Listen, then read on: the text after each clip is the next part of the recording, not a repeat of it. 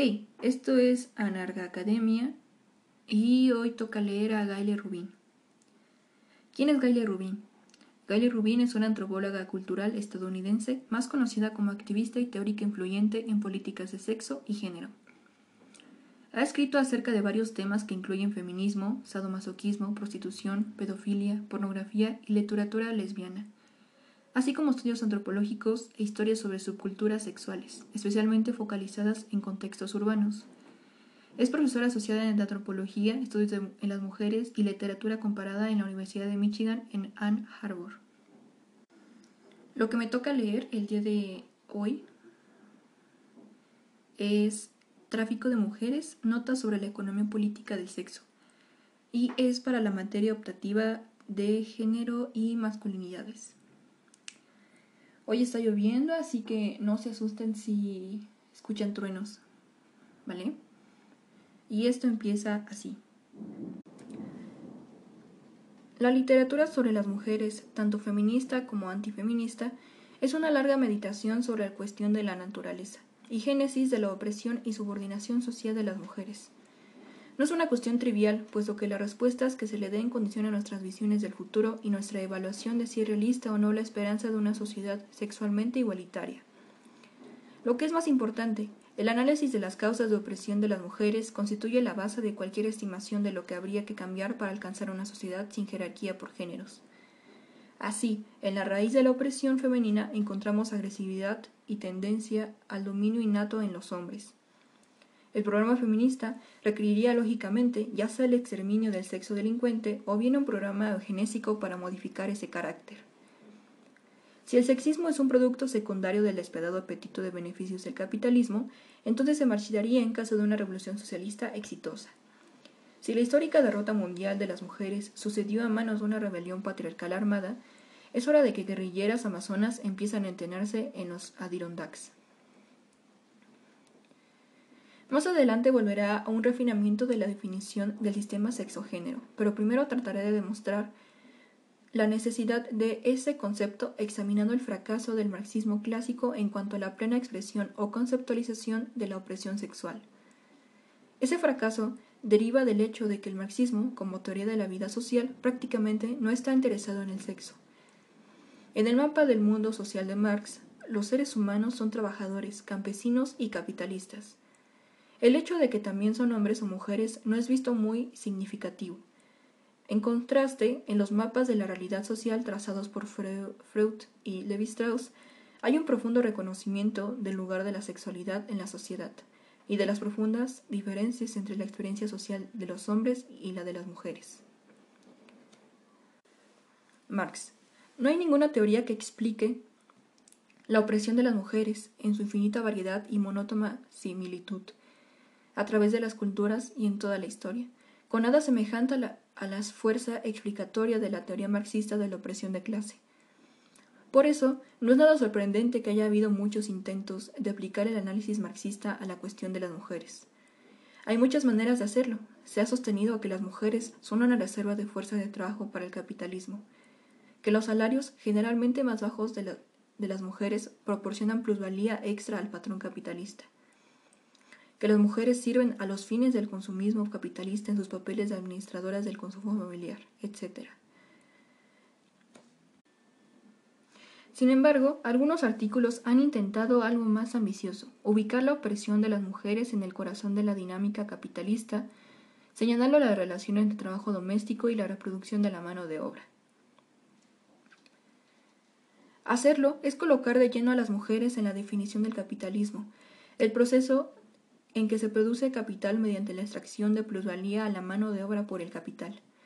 En pocas palabras, Marx sostuvo que el capitalismo se distingue de todos los demás modos de producción por su objetivo único, la creación y expansión del capital, mientras que otros modos de producción pueden encontrar su objetivo en la fabricación de cosas útiles para la satisfacción de necesidades humanas, o en la producción de un excedente para una nobleza dominante, o en una producción que asegura sacrificios suficientes para la edificación de los dioses, el capitalismo produce capital.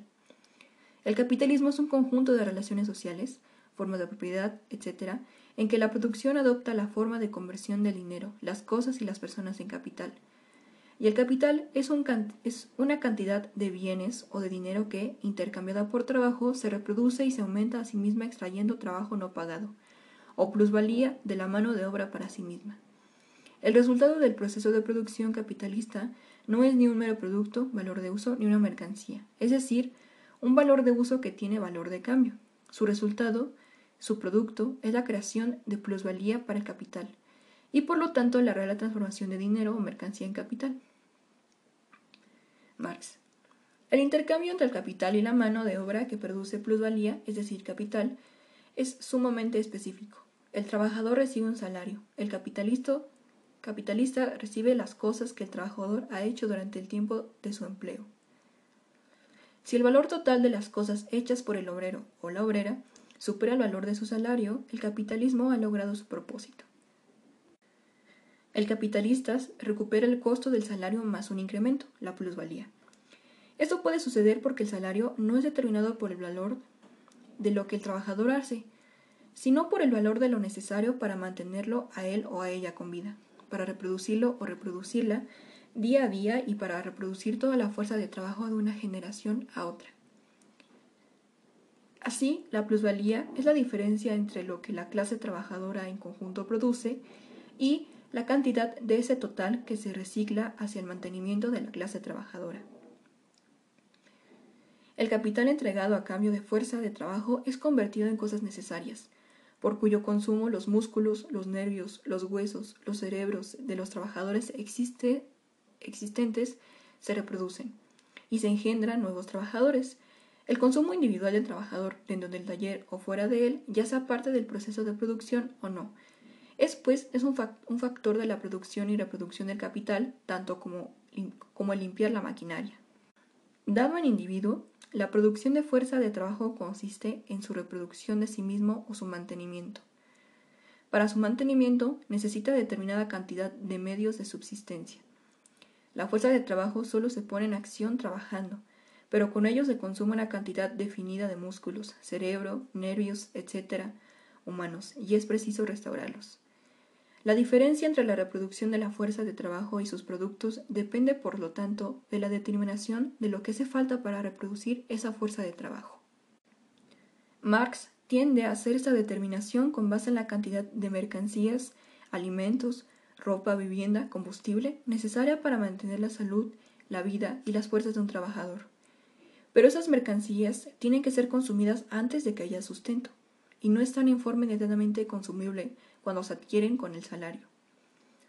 Es preciso realizar un trabajo adicional sobre esas cosas antes que puedan convertirse en personas. La comida debe ser cocida, la ropa lavadas, las camas tendidas, la leña cortada, etc. Por consiguiente, el trabajo doméstico es un elemento clave en el proceso de reproducción del trabajador del que se extrae plusvalía. Como en general son mujeres quienes hacen el trabajo doméstico, se ha observado que es a través de la reproducción de la fuerza de trabajo que las mujeres se articulan en el nexo de la plusvalía que es el sine qua non del capitalismo. Se podría argumentar además que puesto que no se paga salario por el trabajo doméstico, el trabajo de las mujeres en casa contribuye a la, a la cantidad final de plusvalía realizada por el capitalista.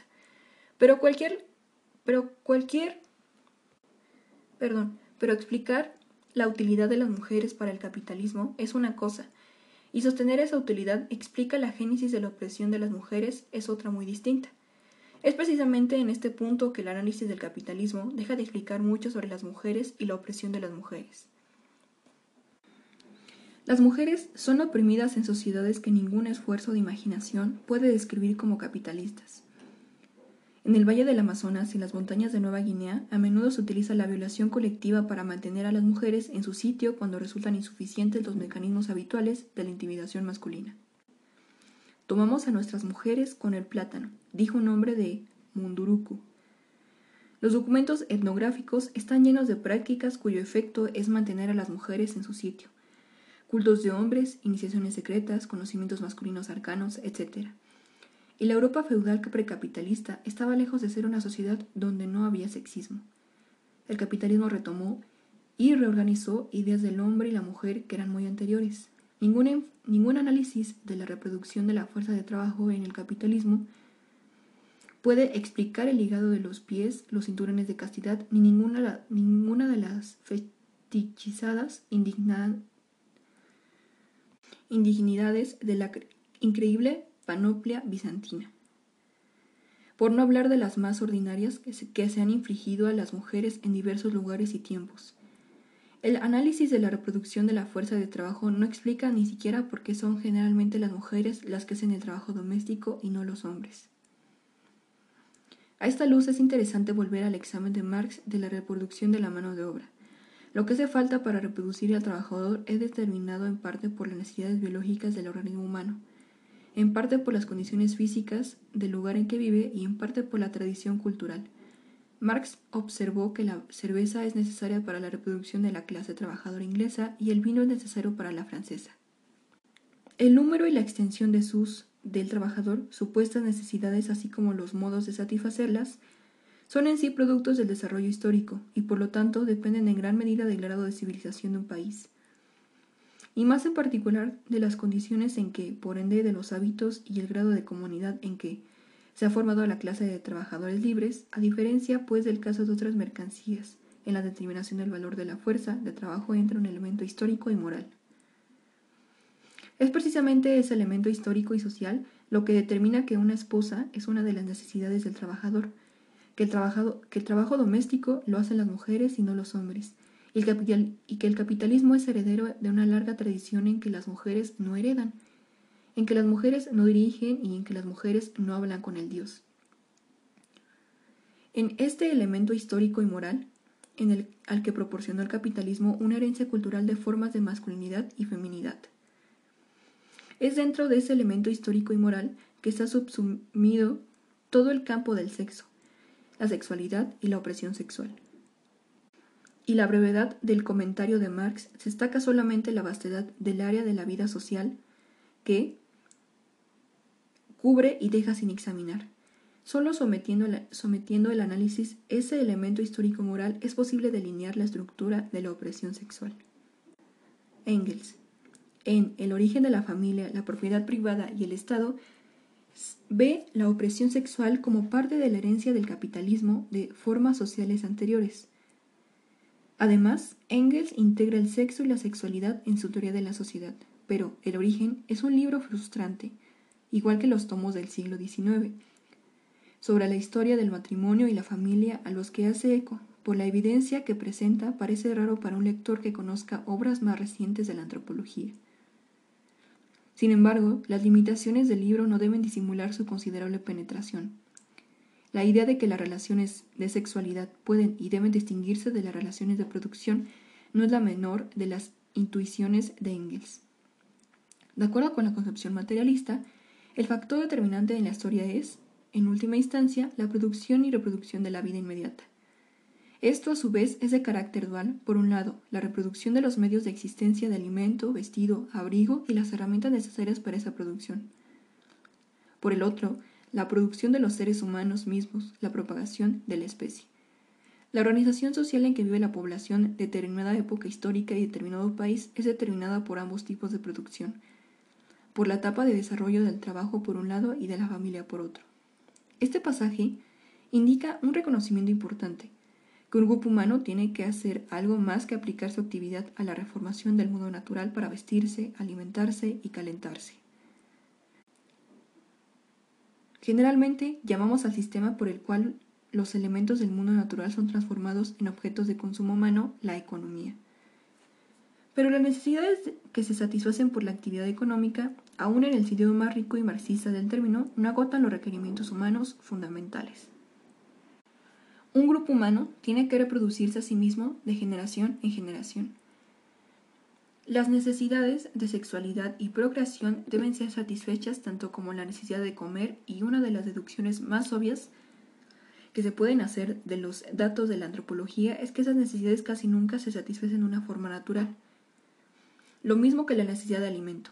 El hambre es el hambre, pero lo que califica como alimento es determinado y obtenido culturalmente. Toda sociedad tiene alguna forma de actividad económica organizada. El sexo es el sexo. Pero lo que califica como sexo también es determinado y obtenido culturalmente. También, Toda sociedad tiene un sistema de sexo-género, un conjunto de disposiciones por el cual la materia prima biológica del sexo y la procreación humanas son conformadas por la intervención humana y social y satisfechas en una, en una forma convencional por extrañas que sean algunas de las convenciones. Aquí ya nota al pie de página y dice, el hecho de que algunas sean bastante raras desde nuestro punto de vista solo demuestra que la sexualidad se expresa a través de la intervención de la cultura. Los exotismos en que se deleitan los antropólogos ofrecen muchos ejemplos. Entre los Bánaro, el matrimonio implica varias sociedades sexuales socialmente sancionadas. Al casarse, la mujer es iniciada en la relación sexual por el amigo pariente del padre de su novio. Después de tener un hijo e, de, de ese hombre, empieza a tener relaciones con su marido. También tiene una relación institucionalizada con el amigo hermano de su marido. Las socias del hombre incluyen a su esposa, la esposa de su amigo hermano. Las relaciones sexuales múltiples son una costumbre muy pronunciada entre los marinaní. Al casarse, la novia tiene relaciones con todos los miembros del clan del novio, siendo el novio el último. Toda la fiesta importante es acompañada por una práctica llamada otip bombari, en que se reúne semen para fines rituales. Unas pocas mujeres tienen relaciones con muchos hombres, y el semen resultante se junta en cubetas de cáscara de coco. El varón marido es sometido a múltiples relaciones homosexuales durante su iniciación. Entre los hetero, las relaciones heterosexuales están prohibidas entre 205 y 260 días por año. En buena parte de Nueva Guinea, los hombres tienen miedo de la cúpula y piensan que los marcará si la practican sin precauciones mágicas. Generalmente tales ideas de contaminación femenina expresan la subordinación de las mujeres, pero los sistemas simbólicos contienen contradicciones internas cuya lógica a veces conducen a la inversión de las proporciones en que el sistema se basa. En Euritan, el miedo a los hombres al sexo es tan extremo que ellos quieren temer, ellos son quienes temen ser violados, no las mujeres. Y las mujeres son las agresoras sexuales y son los novios los renuentes. Otras, interesantes variaciones sexuales pueden encontrarse en Yalmon. Y ahí termina la eh, nota pie página y sigue. El reino del sexo y el, el género y la procreación humanos ha estado sometido a y ha sido modificado por una incesante actividad humana durante milenios. El sexo, tal como lo conocemos, identidad de géneros, deseo y fantasías sexuales, conceptos de la infancia en sí, un producto social, necesitamos entender las relaciones de su producción y olvidar por un momento la alimentación, el vestido, los automóviles y los radios de transitores. En la mayor parte de la tradición marxista e incluso en el libro de Engels, el concepto de segundo aspecto de la vida material ha tendido a desvanecerse en el fondo o a ser incorporado en las nociones habituales de la vida material. La sugerencia de Engels nunca ha sido seguida y sometida al refinamiento que necesita pero él indica la existencia y la importancia del campo de la vida social que quiere llamar sistema de sexo-género. Se han propuesto otros nombres para el sistema de sexo-género. Las alternativas más comunes son modo de producción y patriarcado. Puede ser una tontería discutir por las palabras, pero estos dos términos pueden conducir a la confusión. Las tres propuestas se han hecho con el fin de introducir una distinción entre sistemas económicos y sistemas sexuales y para indicar que los sistemas sexuales tienen cierta autonomía y no siempre se pueden explicar en términos de fuerzas económicas. Modo de reproducción, por ejemplo, se ha propuesto en oposición al más familiar en modo de, producción. Pero esa terminología vincula a la economía con la producción y el sistema sexual con la reproducción y reduce la riqueza de ambos sistemas, puesto que en los dos tienen lugar producciones y reproducciones. Todo mundo, todo modo de producción incluye reproducción de herramientas, de mano de obra y de relaciones sociales. No podemos relegar todos los multifacéticos aspectos de la producción social al sistema sexual. El reemplazo de la maquinaria es un ejemplo de reproducción en la economía. Por otro lado, no podemos limitar el sistema sexual a la reproducción, ni en el sentido biológico del término, ni en el social. Un sistema de sexo-género es simplemente el momento reproductivo de un modo de producción, la formación de la identidad de género es un ejemplo de producción en el campo del sistema sexual. Y un sistema de sexo-género incluye mucho más que las relaciones de procreación, la reproducción en sentido biológico. El término patriarcado se introdujo para distinguir las fuerzas que mantienen el sexismo de otras fuerzas sociales, como el capitalismo, pero el uso de patriarcado oculta otras distinciones. Ese uso es análogo al uso del capitalismo, para referirse a todos los modos de producción, cuando la utilidad del término capitalismo reside justamente en que distingue entre los distintos sistemas por los cuales las sociedades se organizan y aprovisionan. Toda sociedad tiene algún tipo de economía política. Ese sistema puede ser igualitario o socialista, puede ser estratificado por clases o cuyo caso la clase oprimida puede ser de siervos, de campesinos o de esclavos. La clase oprimida puede ser también de asalariados, en cuyo caso el sistema es propiamente capitalista. La fuerza del término reside en su implicación de que en realidad hay alternativas al capitalismo. Del mismo modo, toda sociedad tiene algunos modos sistemáticos de tratar el sexo, el género y los bebés. Este sistema puede ser sexualmente igualitario, por lo menos en teoría, o puede ser estratificado por géneros, como parece suceder con la mayoría o la totalidad de los ejemplos conocidos. Pero es importante, aún frente a una historia deprimente, mantener la distinción entre la capacidad y la necesidad humana de crear un mundo sexual y los modos empíricamente opresivos en que se han originado los mundos sexuales. El término patriarcado subsume ambos sentidos en el mismo término. Sistema de sexo-género, por otra parte, es un término neutro que se refiere a, este, a ese campo e indica que en él la opresión no es inevitable, sino que es producto de las relaciones sociales específicas que lo organizan. Finalmente, hay sistemas estratificados por género que no pueden describirse correctamente como patriarcales. Muchas sociedades de Nueva Guinea, Enga, Maring, Benavena Ulimelpa, Kuma, Gauku, Gama, Fore, Marindanim y An Nauseam son perseveramente son perversamente opresivas para las mujeres, pero el poder de los hombres en esos grupos no se basa en sus papeles de padres o patriarcas, sino en su masculinidad adulta colectiva, encarnada en cultos secretos, casas de hombres, guerras, redes de intercambio, conocimientos rituales y diversos procedimientos de iniciación.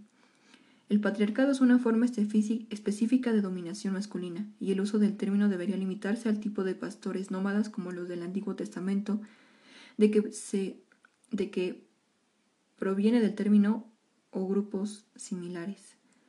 Abraham era un patriarca, un viejo cuyo poder absoluto sobre esposas, hijos y rebaños y dependientes era un aspecto de la institución, de la institución paternidad, tal como se definía en el grupo social en que vivía. Cualquiera que sea el término que utilicemos, lo importante es desarrollar conceptos para describir adecuadamente la organización social de la sexualidad y la reproducción de las convenciones de sexo-género. Necesitamos continuar el proyecto que Engels abandonó cuando ubicó la subordinación de las mujeres en un proceso dentro del modo de producción. Para hacerlo, podemos imitar a Engels en el método, no en los resultados. Engels enfocó la tarea de analizar el segundo aspecto de la vida material por la vía del examen de una teoría de los sistemas de parentesco. Los sistemas de parentesco son y hacen muchas cosas, pero están formados por y reproducen formas concretas de sexualidad socialmente organizada. Y los sistemas de parentesco son formas empíricas y observables del sistema sexogénero. Parentesco sobre el papel que desempeña la sexualidad en la transición del mundo al hombre. Para el antropólogo, un sistema de parentesco no es una lista de parientes biológicos, es un sistema de categorías y posiciones que a menudo contradicen las relaciones genéticas reales. Hay docenas de ejemplos en que posiciones de parentesco socialmente definidas son más importantes que las biológicas. Un caso notorio es la costumbre nuer del matrimonio de mujer. Los nuer definen la paternidad como perteneciente a la persona en cuyo nombre se da la dote en ganado para la madre. Así, una mujer puede estar casada con otra mujer y ser marido de la esposa y padre de sus hijos, aunque no sea el inseminador. En sociedades preestatales, el parentesco es el idioma de la interacción social que organiza la actividad económica, política y ceremonial, además de sexual. Los deberes, las responsabilidades y los privilegios de un individuo frente a otros se definen en términos del mutuo parentesco o falta de él. El intercambio de bienes y servicios, la, producción y la distribución, la hostilidad y la solidaridad, los rituales y las ceremonias, todo tiene lugar dentro de la estructura organizativa del parentesco. La ubicuidad y la eficacia adaptativa del parentesco ha llevado a muchos antropólogos a considerar que su invención junto con la invención del lenguaje, fueron los hechos que marcaron decisivamente la discontinuidad entre los homínidos semihumanos y los seres humanos. Si bien la idea de la importancia del parentesco goza del estatus de un principio fundamental en la antropología, el funcionamiento interno de los sistemas del parentesco son, desde hace mucho tiempo, objeto de una intensa controversia. Los sistemas de parentesco varían ampliamente de una cultura a otra, contienen toda clase de normas sorprendentes que rigen con quién puede uno casarse o no. Su complejidad interna da vértigo. Los sistemas de parentesco provocan desde hace décadas a los antropólogos a tratar de explicar los tabúes del incesto, el matrimonio entre primos cruzados, los términos de descendencia, las relaciones de intimidad forzada o prohibida, los clanes y las secciones. Los tabús sobre nombres, todo el catálogo de elementos que se encuentran en las descripciones de los sistemas de parentesco concretos. En el siglo XIX, varios pensadores intentaron escribir descripciones generales de la naturaleza y la historia de los sistemas sexuales humanos. Uno de ellos fue Lewis Henry Morgan, con La Sociedad Antigua, el libro que inspiró a Hegel para escribir El origen de la familia, la propiedad privada y el Estado. La teoría de Engels se basa en la descripción de Morgan del parentesco y del matrimonio. Al retomar el proyecto de Engels de extraer una teoría de la opresión sexual del estudio del parentesco, tenemos la ventaja de la maduración de la etnología desde el siglo XIX. Además, tenemos la ventaja de un libro peculiar y particularmente apropiado, Las estructuras elementales del parentesco de Levi Strauss, que es la más atrevida versión del siglo XX del proyecto del siglo XIX de entender el matrimonio humano. Es un libro en que se entiende explícitamente el parentesco como una imposición de la organización cultural sobre los hechos de la procreación biológica. Está impregnado por la conciencia de la importancia de la sexualidad en la sociedad humana. Es una descripción de la sociedad que no asume el objeto, un sujeto humano abstracto y sin género. Por el contrario, en la obra de Levi Strauss, el sujeto humano es siempre hombre o mujer y por lo tanto es posible seguir los divergentes destinos sociales de los dos sexos. Como para Levi Strauss, la esencia de los sistemas de parentesco está en el intercambio de mujeres entre los hombres, implícitamente construye una teoría de la opresión sexual es justo que el libro esté dedicado a la memoria de Lewis Henry Morgan. Bill y preciosa mercancía. Monique. Monique. Las estructuras elementales del parentesco es una afirmación grandiosa sobre el origen y la naturaleza de la sociedad humana. Es un tratado sobre los sistemas de parentesco de aproximadamente un tercio del globo etnográfico. Y más fundamentalmente, es un intento de discernir los propios estructurales del parentesco. Levi Strauss argumenta que la aplicación de estos principios, resumidos en el último capítulo de las estructuras elementales, a los datos sobre el parentesco revela una lógica inteligible en los tabúes y las reglas matrimoniales que han sorprendido y confundido a los antropólogos occidentales. Construye un juego de ajedrez de tal complejidad que no es posible resumirlo aquí, pero todas sus piezas son particularmente importantes para las mujeres, el regalo y el tabú del incesto, cuya doble articulación constituye su concepto del intercambio de mujeres. Las estructuras elementales es en parte un comentario revolucionario de otra famosa teoría de la organización social primitiva, Inside of the Give de Mauss. Mauss fue el primero en teorizar la significación de uno de los rasgos más notables de las sociedades primitivas, la medida en que dar, recibir y devolver regalos domina las relaciones sociales. En esas sociedades circula el intercambio toda clase de cosas, alimentos, hechizos, rituales, palabras, nombres, adornos, herramientas y poderes. Tu propia madre, tu propia hermana, tus propios puercos, tus propios camotes que has apilado, no los puedes comer. Las madres de otros, las hermanas de otros, los puercos de otros, los camotes que ellos han apilado, los puedes comer.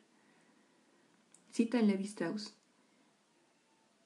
En una transacción de regalos típica, ninguna de las partes gana nada en las islas Trobriand, cada casa mantiene un huerto de camotes y todas las casas comen camotes, pero los camotes cultivados por la casa y los camotes que come no son los mismos. En la época de la cosecha, el hombre manda los, camotes cultivados por él a la casa de su hermana, mientras que la casa en que vive es aprovisionada por el hermano de su esposa. Como ese procedimiento parece ser inútil desde el punto de vista de la acumulación o el comercio, se ha buscado su lógica en alguna otra cosa. Maos propuso que la significación de hacer regalos es que expresa, afirma o crea un vínculo social entre los participantes en un intercambio.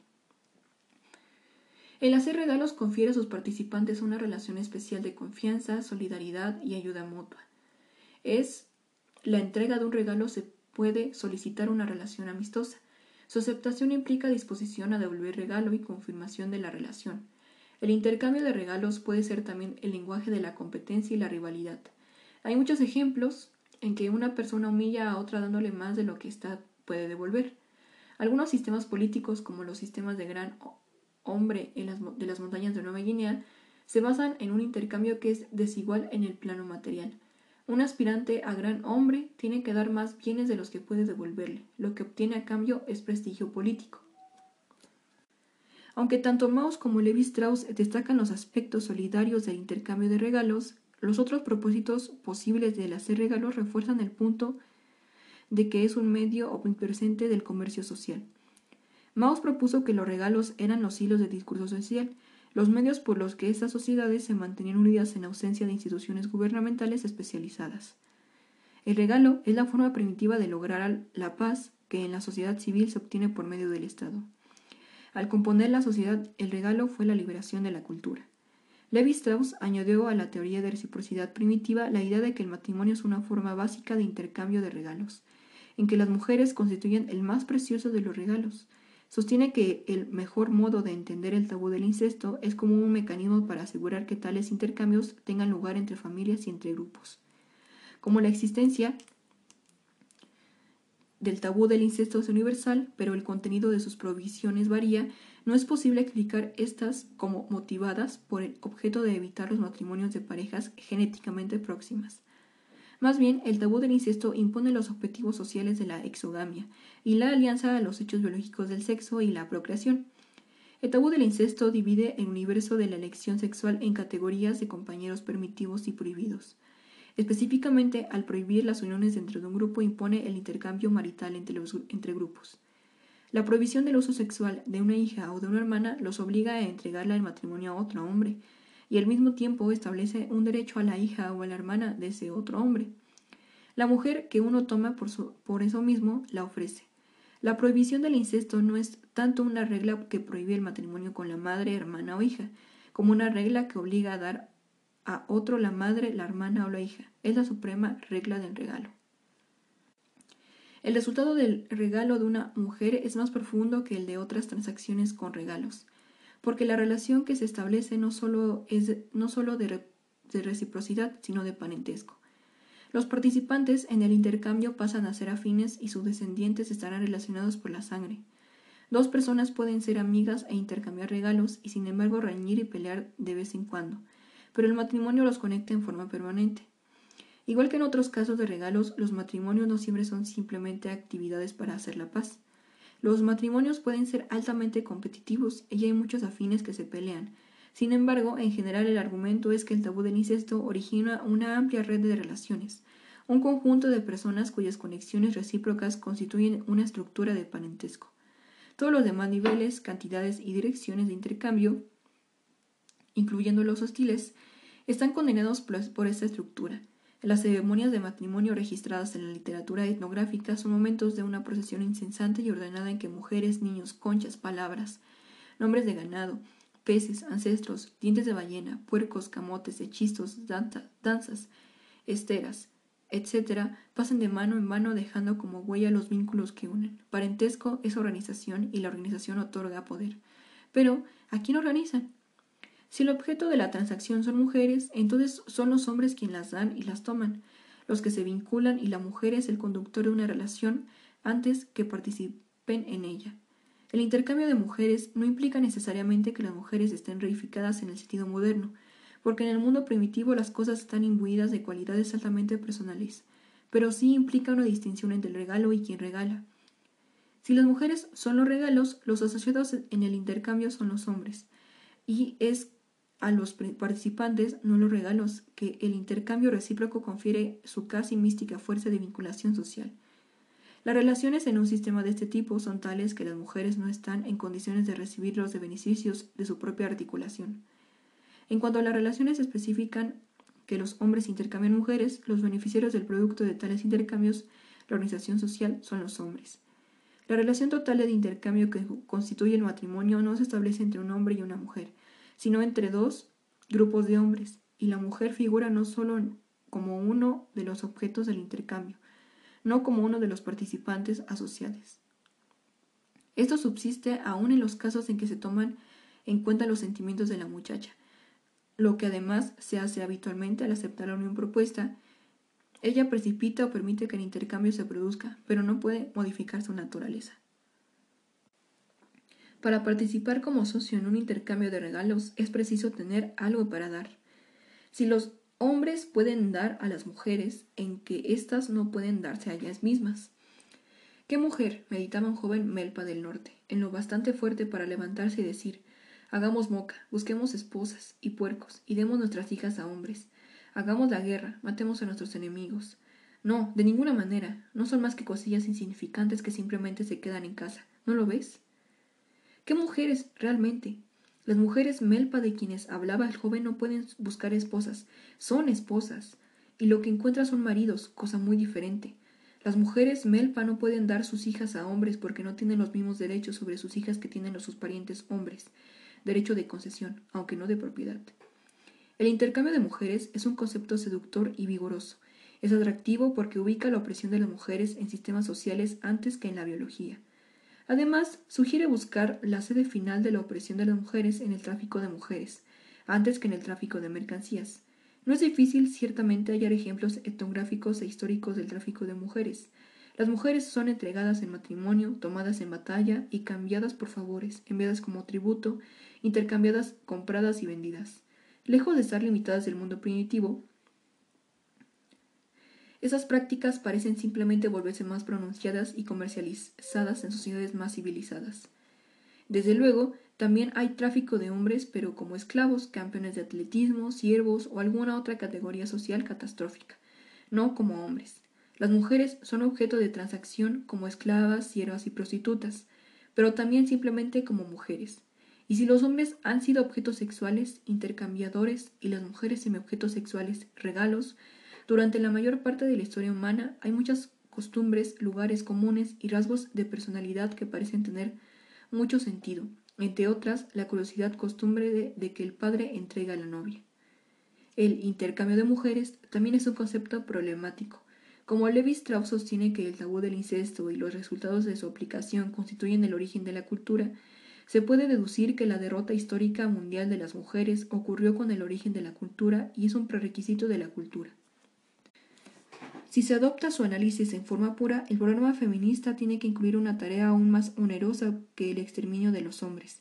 Tiene que tratar de deshacerse de la cultura y sustituirla por algún fenómeno nuevo sobre la faz de la Tierra. Pero en el mejor de los casos sería bastante dudoso argumentar que si no hubiera intercambio de mujeres, no habría cultura, aunque solo sea porque la cultura es, por definición, inventiva. Incluso es discutible que el intercambio de mujeres describa adecuadamente toda evidencia empírica de sistemas de parentesco. Algunas culturas, como la de los leles y lumas, intercambian mujeres explícita y abiertamente. En otras culturas el intercambio de mujeres se puede deducir por inferencia, en algunas especialmente en las de los cazadores y recolectores excluidos de la muestra de Levi Strauss. La eficacia del concepto es muy cuestionable. ¿Qué hacer con un concepto que parece tan útil y a la vez tan difícil? El intercambio de mujeres no es ni una definición de la cultura ni un sistema en sí y por sí mismo. El concepto es una aprehensión aguda, pero condensada de algunos aspectos de las relaciones sociales de, sexo y género. Un sistema de parentesco es una imposición de fines sociales sobre una parte del mundo natural. Por lo tanto, es una producción. En el sentido más general del término, una modelación, una transformación de objetos, en este caso personas, a y por un propósito, subjetivo, e, por ese sentido de la producción, Marx. Tiene sus propias relaciones de producción, distribución e intercambio, que, incluyen ciertas formas de propiedad de personas. Esas formas no son derechos de propiedad exclusivos y privados, sino más bien tipos diferentes de derechos que unas personas tienen sobre otras. Las transacciones de matrimonio, los regalos y el material que circulan en las ceremonias que marcan un matrimonio son una rica fuente de datos para determinar con exactitud quién tiene qué derecho sobre quién. No es difícil deducir de esas transacciones que en la mayoría de los casos los derechos de las mujeres son bastante más residuales que los de los hombres.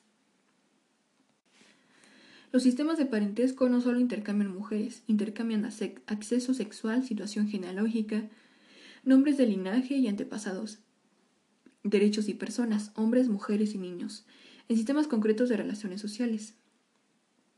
Esas relaciones siempre incluyen ciertos derechos para los hombres. Otros para las mujeres, intercambio de mujeres es una forma abreviada para expresar que las relaciones sociales de un sistema de parentesco especifican que los hombres tienen ciertos derechos sobre sus parientes mujeres y que las mujeres no tienen los mismos derechos ni sobre sí mismas ni sobre sus parientes hombres. En ese sentido, el intercambio de mujeres es una percepción profunda de un sistema en que las mujeres no tienen pleno derecho sobre sí mismas. El intercambio de mujeres se convierte en una ofuscación si es visto como una necesidad cultural y cuando es utilizado como único instrumento para enfocar el análisis de un sistema de parentesco.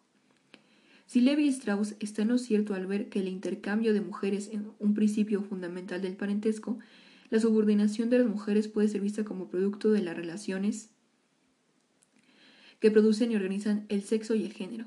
La opresión económica de las mujeres es derivada y secundaria, pero hay una economía del sexo y el género, y lo que necesitamos es una economía política de los sistemas sexuales. Necesitamos estudiar cada sociedad para determinar con exactitud los mecanismos por los que se producen y mantienen determinadas convenciones sexuales. El intercambio de mujeres es el paso inicial hacia la construcción de un arsenal de conceptos que permitan describir los sistemas sexuales. Más adentro del laberinto. Pueden derivarse más conceptos de un ensayo de Levi Strauss titulado la familia, en que introduce otras consideraciones en su análisis del parentesco. En las estructuras elementales de parentesco describe reglas y sistemas de combinación sexual. En la familia plantea el problema de las condiciones previas necesarias para el funcionamiento de los sistemas de matrimonio.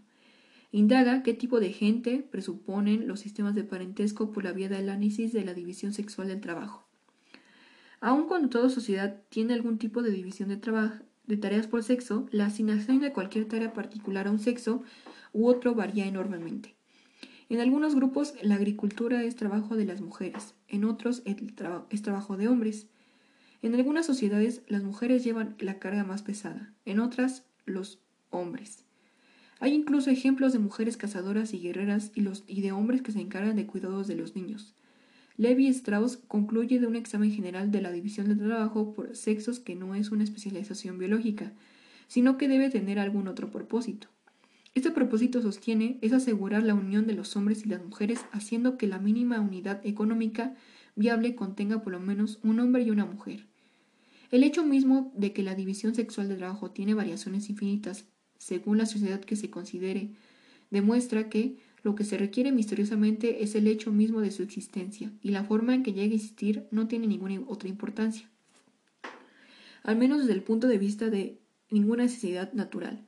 La división sexual del trabajo no es otra cosa que un mecanismo para constituir un estado de dependencia recíproca entre los sexos. La división del trabajo por sexos, por lo tanto, puede ser vista como un tabú, un tabú contra la igualdad de hombres y mujeres, un tabú que divide los sexos en dos categorías mutuamente exclusivas, un tabú que exacerba las diferencias biológicas y así crea el género. La división del trabajo puede ser vista también como un tabú contra los arreglos sexuales distintos de los que contengan por lo menos un hombre y una mujer, imponiendo así el matrimonio heterosexual. La argumentación de la familia presenta un cuestionamiento radical de todos los arreglos sexuales humanos en que no hay ningún aspecto de sexualidad que se dé por sentado natural. Hertz, 1960, construye una argumentación similar para una explicación totalmente cultural de la denigración de la surdera. Más bien, todas las manifestaciones del sexo y el género son vistas como constitutivas por los imperativos del sistema, de sistemas sociales. Desde esa perspectiva, hasta las estructuras elementales de parentesco aparece como asumiendo alguna premisa. En términos puramente lógicos, una regla que prohíbe ciertos matrimonios e impone otros presupone una regla que impone el matrimonio y el matrimonio presupone individuos que están dispuestos a casarse.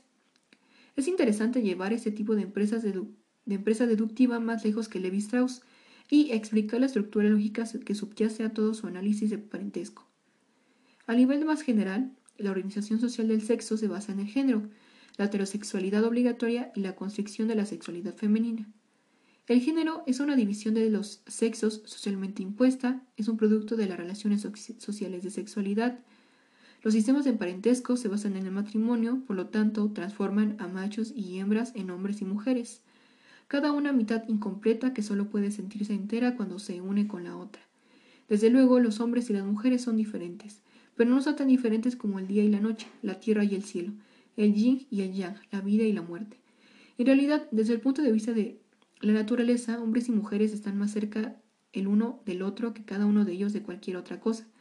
Por ejemplo, montañas, canguros o palmas. La idea de que los hombres y las mujeres no son más, no son más diferentes entre sí que cada uno de ellos de cualquier otra cosa tiene que provenir de algo distinto de la naturaleza. Además, si bien hay una diferencia promedio entre machos y hembras en una variedad de rasgos, la gama de variación de esos rasgos muestra una superposición considerable. Siempre habrá algunas mujeres que son más altas que algunos hombres, por ejemplo, aun cuando en promedio los hombres son más altos que las mujeres. Pero la idea de que los hombres y mujeres son dos categorías mutuamente excluyentes debe surgir de otra cosa que de una inexistente oposición natural. Lejos de ser una expresión de diferentes naturales, la identidad de género exclusiva es una supresión de semejanzas naturales. Requiere represión en los hombres y de, cualquier que y de cualquiera que sea la versión local de rasgos femeninos de las mujeres, de la versión local de los rasgos masculinos. La división de los sexos tiene el efecto de reprimir algunas de las características de personalidad de prácticamente todos hombres y mujeres. El mismo sistema social que oprime a las mujeres en sus relaciones de intercambio oprime a todos los en, su existencia en una rígida división de la personalidad. Además, los individuos son engendrados con el fin en el que el matrimonio esté asegurado. Levi Strauss llega peligrosamente cerca de decir que la heterosexualidad es un proceso institutivo. Si los imperativos biológicos y hormonales fueran tan abrumadores como cree la mitología popular, no sería necesario asegurar las uniones heterosexuales por medio de la interdependencia económica. Además, el tabú del incesto presupone un tabú anterior, menos articulado contra la homosexualidad. Una prohibición contra algunas uniones heterosexuales presupone un tabú contra las uniones no heterosexuales. El género no solo es una identificación con un sexo, además implica dirigir el deseo sexual hacia otro sexo. La división sexual del trabajo está implícita en los dos aspectos del género, macho y hembra, los crea, los crea heterosexuales. La supresión del componente homosexual de la sexualidad humana y su corolario, la opresión de los homosexuales, es por consiguiente un producto del mismo sistema cuyas reglas y relaciones oprimen a las mujeres. En realidad, la, situación no es tan simple, como se hace evidente cuando pasamos el, del nivel de las generalidades el análisis de los sistemas sexuales específicos. Los sistemas de parentesco no solo alientan la heterosexualidad en detrimento de la homosexualidad. En primer lugar, pueden exigir formas específicas de heterosexualidad. Por ejemplo, algunos sistemas de matrimonio tienen una regla de matrimonio obligatorio entre primos cruzados. este sistema, la persona no solo es heterosexual, sino primo cruzado sexual. Si la regla de matrimonio específica, además matrimonio con primo cruzado matrilateral, el hombre será hija del hermano de la madre sexual y la mujer será hijo de la hermana del padre sexual. Por otro lado, las complejidades mismas en un sistema de parentesco pueden conducir a formas particulares de homosexualidad institucionalizada. En muchos grupos de Nueva Guinea se considera que hombres y mujeres son tan enemigos entre sí que el periodo de un varón pasa en el útero niega su masculinidad. Como se piensa que la fuerza vital masculina reside en el semen, el niño puede superar los efectos maléficos de su tira fetal obteniendo y consumiendo semen y lo hace a través de una relación homosexual con un pariente mayor. En los sistemas de parentesco en que la dote de la novia determina las posiciones de marido y mujer, pueden superarse los simples prerequisitos de matrimonio y género. Entre los asandé, las mujeres son monopolizadas por los hombres mayores. Sin embargo, un joven que tenga los medios puede tomar como esposa a un muchacho mientras espera llegar a la edad correspondiente.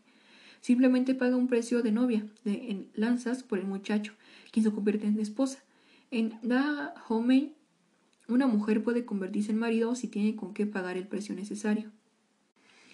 El travestismo institucionalizado de los Mojave permitía a una persona cambiar de sexo. Un hombre anatómico podía convertirse en mujer por medio de una ceremonia especial, y del mismo modo una mujer anatómica puede convertirse en hombre.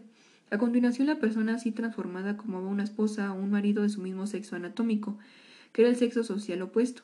Estos matrimonios que nosotros consideramos homosexuales eran heterosexuales de acuerdo con las normas de los Mojave, uniones de sexos opuestos según la definición social. En comparación con nuestra sociedad, ese dispositivo permitía mucha libertad.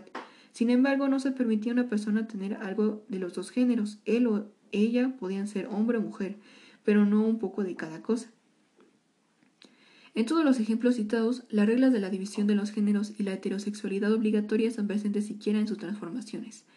Esas dos reglas se aplican también a las constricciones del comportamiento y la personalidad, tanto masculinos como femeninos. Los sistemas de parentesco dictan cierta modelación de la sexualidad de ambos sexos. Sin embargo, de las estructuras elementales de parentesco puede deducirse que se aplica que se aplica más constricción a las mujeres cuando se las obliga a servir al parentesco que a los hombres. Si las mujeres intercambian en cualquier sentido que demos al término, las deudas maritales se calculan en carne femenina. Una mujer tiene que convertirse en asociada sexual de algún hombre el cual es debida como compensación por algún matrimonio anterior. Si una niña es prometida en la infancia, su negativa al participar como adulta perduraría el flujo de deudas y promesas. En interés del funcionamiento continuo y tranquilo de ese sistema, la mujer en cuestión no debe tener muchas ideas propias sobre quién, con quién quiere dormir. Desde el punto de vista del sistema, la sexualidad femenina preferible sería sería una que responde al deseo de otros, antes que una que desea activamente y busca una respuesta. Esta generalidad, igual que las referentes al género y la heterosexualidad, está sujeta a considerables variaciones y juego libre de los sistemas concretos. Los Lele y los Kuma proveen dos de los ejemplos etnográficos más claros del intercambio de mujeres. En ambas culturas los hombres están perpetuamente dedicados a los planes que exigen que tengan pleno control sobre el destino sexual de sus parientes mujeres. Buena parte del drama en ambas sociedades consiste en intentos femeninos en escapar del control sexual de sus parientes. Sin embargo, en ambos casos la resistencia femenina está severamente circunscrita. Hay una última generalidad que es posible predecir como consecuencia del intercambio de mujeres en un sistema en que son los hombres quienes tienen derechos sobre las mujeres. ¿Qué pasaría si nuestra mujer hipotética no solo rechazara al hombre a quien ha sido prometida, sino que además pidiera en cambio pidiera en cambio una mujer. Si una, sola si una sola negativa tiene efectos perturbadores, una negativa doble sería insurreccional. Si cada mujer está prometida a algún hombre, ninguna tiene derecho a disponer de sí misma. Si dos mujeres lograban, lograrán escapar del nexo de las deudas, habría que encontrar otras dos mujeres para sustituirlas. Mientras los hombres tengan derechos sobre las mujeres, que las mujeres mismas no tienen, es lógico suponer que la homosexualidad femenina sufre una supresión mayor que la de los hombres. En resumen, una exegénesis de las teorías de Levi-Strauss sobre el parentesco permite derivar algunas generalidades básicas sobre la organización de la sexualidad humana, a saber, el tabú del incesto, la heterosexualidad obligatoria y división asimétrica de los sexos, la asimetría del género, la diferencia entre el que intercambia y la que es intercambiada, implica la coerción de la sexualidad femenina. Los sistemas de parentesco concretos tienen convenciones específicas que varían mucho. Los sistemas sociosexuales particulares varían, pero cada uno es específico y los individuos dentro de él tienen, tienen que conformarse a un conjunto de posibilidades finito. Cada generación nueva tiene que aprender y devenir su destino sexual. Cada persona tiene que ser codificada dentro del sistema de su situación apropiada. Para cualquiera de nosotros sería extraordinario resolver suponer tranquilamente que hemos de casarnos convencionalmente con la hija del hermano y de nuestra madre o con el hijo de la hermana de nuestro padre. Sin embargo, existen grupos en que ese futuro conyugal se da por sentado. La antropología y las descripciones de sistemas de parentesco no explican los mecanismos por los cuales se graban en los niños las convenciones de sexo-género. El psicoanálisis, por otra parte, es una teoría sobre la reproducción del parentesco, el psicoanálisis describe el residuo que deja en los individuos su enfrentamiento con las reglas y normas de la sexualidad en las sociedades en que nacen. El psicoanálisis y sus malestares. La batalla entre el psicoanálisis y los movimientos de mujeres de homosexuales ha llegado a ser legendaria. En parte, el enfrentamiento entre evolucionarios sexuales y el establishment clínico se debió a la evolución del psicoanálisis en los Estados Unidos, donde la tradición clínica ha hecho un fetiche de la anatomía se supone que el niño viaja a través de los estados de su organismo hasta llegar a su destino anatómico y la posición misionera. La, la, práctica clínica ha creído con frecuencia que su misión consiste en reparar a individuos de que alguna manera han perdido el camino hacia su objetivo biológico, transformando la ley moral en científica. La práctica clínica ha actuado para imponer la, la convención sexual a participantes inquietos. En este sentido, el psicoanálisis el psicoanálisis se ha convertido frecuentemente en algo más que una teoría de los mecanismos de reproducción de las normas sexuales. En este sentido, el psicoanálisis se ha convertido frecuentemente en algo más que una teoría de los mecanismos de reproducción de las normas sexuales, en uno de sus mecanismos. Como el objetivo de los movimientos de mujeres y homosexuales es desmantelar el aparato de coerción sexual, se ha hecho necesaria una crítica al psicoanálisis. Pero el rechazo de Freud por los movimientos de mujeres y homosexuales tiene raíces más profundas en el rechazo de sus propios descubrimientos por parte del psicoanálisis. En ninguna parte están mejor documentados los efectos sobre las mujeres de los sistemas sociales dominados por los hombres que en la literatura clínica. Según la ortodoxia freudiana, alcanzar una feminidad normal es algo que tiene severos costos para las mujeres. La teoría de que la, adquisición del género pudo haber sido la base de una crítica de los papeles sexuales pero en cambio las implicaciones radicales en la teoría de Freud fueron radicalmente reprimidas. Esa tendencia es evidente incluso en las formulaciones originales de la teoría, pero se ha exacerbado a lo largo del tiempo hasta que el potencial de una teoría psicoanalítica crítica del género solo es visible en la sintomatología de su negación, una intrincada relación de los papeles sexuales tal como son. No es el objeto de este artículo hacer un psicoanálisis del inconsciente psicoanalítico, pero sí espero demostrar que existe. Además, el rescate del psicoanálisis de su propia represión motivada no interesa solo por el buen nombre de Freud. El psicoanálisis contiene un conjunto de conceptos que es único para la comprensión de los hombres, las mujeres y la sexualidad. En una teoría de la sexualidad en la sociedad humana, y lo más importante, el psicoanálisis ofrece una descripción de, los mecanismos por los cuales los sexos son divididos y deformados y de cómo los niños andróginos y bisexuales son transformados en, niños y niñas. El psicoanálisis es una teoría feminista frustrada. Hasta fines, el hechizo de Edipo. Hasta fines de la década de 1920, el movimiento psicoanalítico no tenía una teoría distinta del desarrollo femenino. En su lugar se habían propuesto variantes de un complejo de Electra, en que se suponía que la experiencia de las mujeres era una imagen especular del complejo de Edipo descrito para los hombres. El niño ama a su madre pero desiste de ella por miedo a la amenaza de castración por parte del padre. La niña supuestamente ama a su padre pero desiste de él por temor a la venganza materna. Esa formulación suponía que ambas criaturas estaban sujetas a un imperativo biológico de heterosexualidad. También suponía que ya antes de la fase típica de los, los niños son hombres y mujeres pequeños.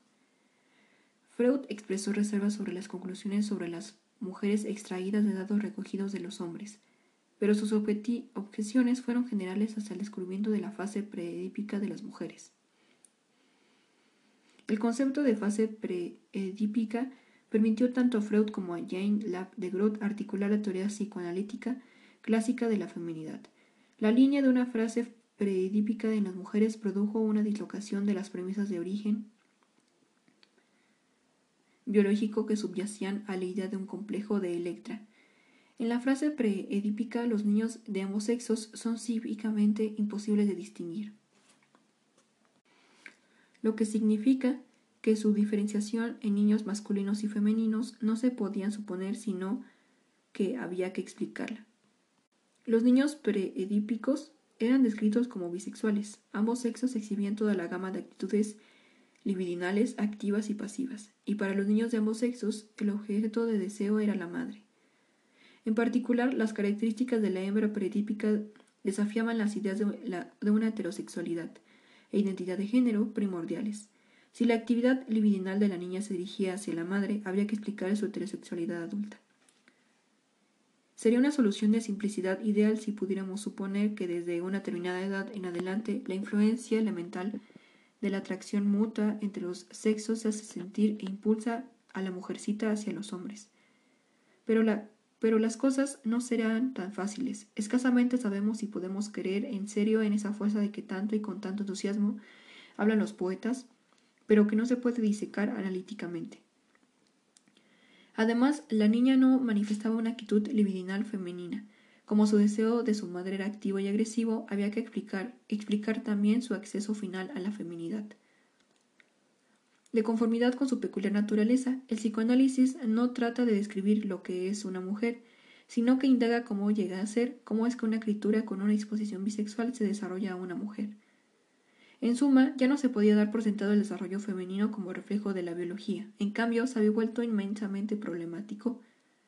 Es al explicar la adquisición de la feminidad que Freud emplea los conceptos de envidia del pene y castración,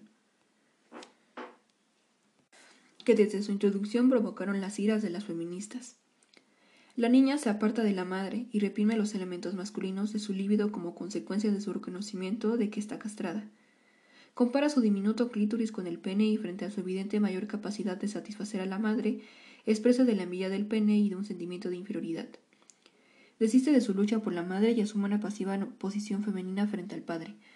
Esa explicación de Freud puede leerse como afirmación de que la feminidad es consecuencia de las diferencias anatómicas entre los sexos. Por eso se le se lo ha acusado de determinismo biológico.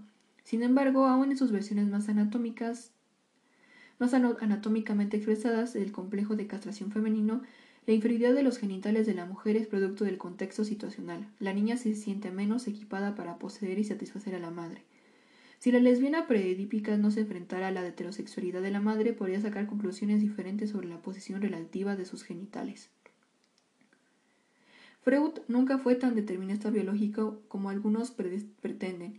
Insistió reiteradamente en que toda la sexualidad adulta es resultado de un desarrollo psíquico, no biológico. Pero a menudo su escritura es ambigua y sus formulaciones dejan abundante espacio para las interpretaciones biológicas que tanta popularidad han alcanzado en el psicoanálisis norteamericano. En Francia, por otra parte, la teoría psicoanalítica ha, tenido, ha tendido a desbiologizar a Freud, y a entender el psicoanálisis como una teoría de información antes que de órganos. Jacques Lacan, el instigador de esa línea de pensamiento, insiste en que Freud nunca quiso decir nada sobre la anatomía, y que la teoría de Freud era en cambio sobre el lenguaje y los significados culturales impuestos a la anatomía. El debate sobre el verdadero Freud es muy interesante, pero no es mi propósito aquí contribuir a él. Más bien lo que quiero reformular la teoría clásica de la feminidad en la terminología de Lacan después de presentar algunas de las piezas del tablero de ajedrez conceptual de Lacan. El parentesco, Lacan y el falo.